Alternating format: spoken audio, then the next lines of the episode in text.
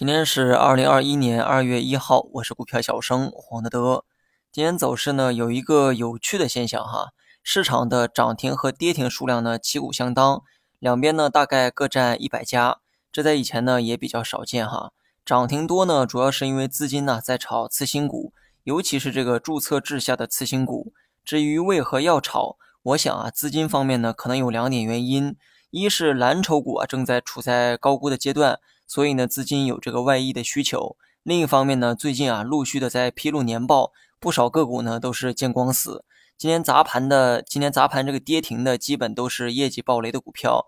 对于没有业绩的股票，资金呢也是毫不客气，选择了直接出逃。就连上海机场这种千亿级别的龙头，今天呢也收获了一个跌停板。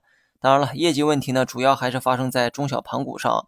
疫情的冲击呢，对他们的杀伤力啊最大。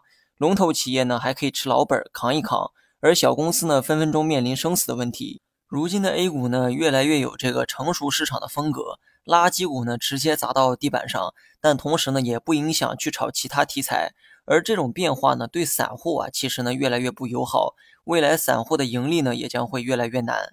今年涨得最好的是造纸和煤炭两个板块的趋势呢不太一样哈，造纸呢是在上升浪中打出了反弹。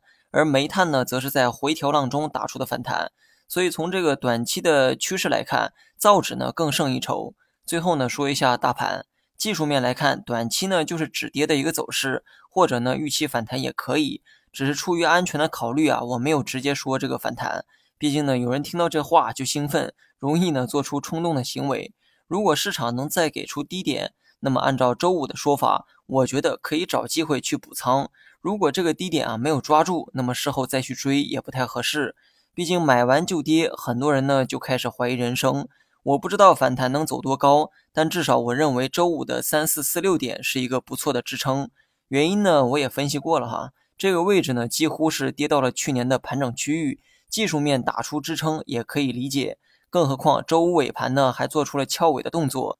当然了，看着今天反弹呢，说这些没有什么意义哈。我只是想说，我不知道今天会反弹，我也不期待今天能反弹，但我却做出了短期止跌的预期。我觉得这就够了哈，市场怎么走是他的问题。我把我该做的事情明确之后，剩下的其实都无所谓。